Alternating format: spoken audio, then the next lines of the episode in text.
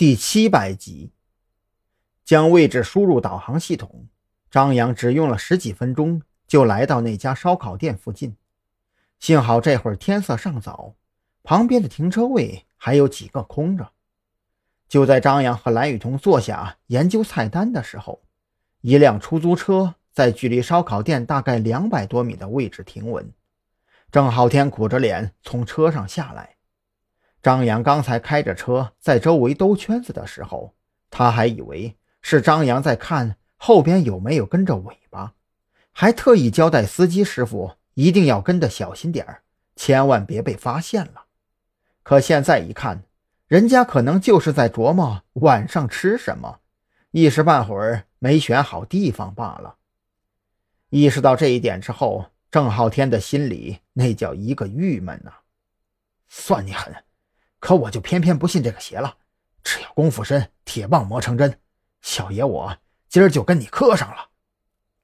郑浩天如此琢磨着，也没心情吃东西了，找了一处能够看到张扬二人所坐桌位的花坛坐下，掏出烟盒放在旁边，一副死磕到底的阵仗。和幽怨的郑浩天不同，张扬这会儿心情还算不错。除了因为开车不能喝酒之外，他甚至觉得回到了当年在警校跟同学一起出去撸串的日子。你看，放空一下自我的感觉不错吧？蓝雨桐也注意到张扬的表情变化，当即为自己的决定点赞。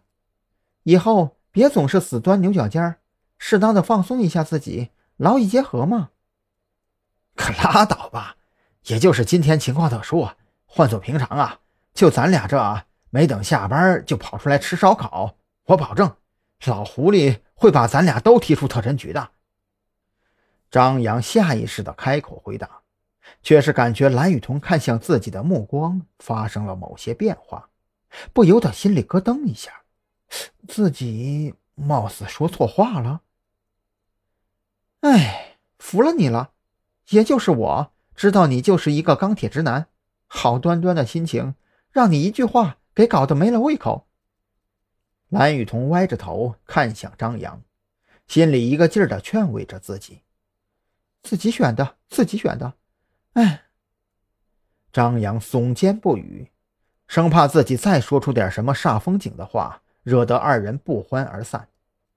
就在气氛开始变得尴尬的时候，服务员开始给张扬二人上菜。用不锈钢盘子装着的烤串，色香味俱全，瞬间就让蓝雨桐忽略掉了张扬的直男癌属性。嘴里啃着香喷喷的烤串，蓝雨桐却并没有表面上看起来那么轻松平静。最近，无论是自己还是张扬，都忙活着四处奔波查案，一天到头见不着面也就不说了，即便是见了面，匆匆几句话。也全都是在围绕着工作内容展开，这让他下意识地感到不安。忙工作的时候就不说什么了，出来吃个饭也不跟我聊聊天你心里到底有没有我呀？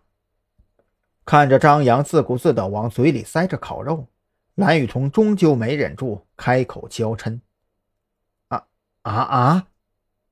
张扬听到这话，顿时无语。这难道就是传说中的送命题？啊什么呀啊！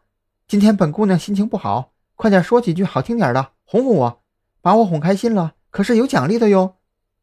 蓝雨桐面色微红，这是她第一次在张扬面前撒娇，习惯了大大咧咧的她，难免有些不太适应。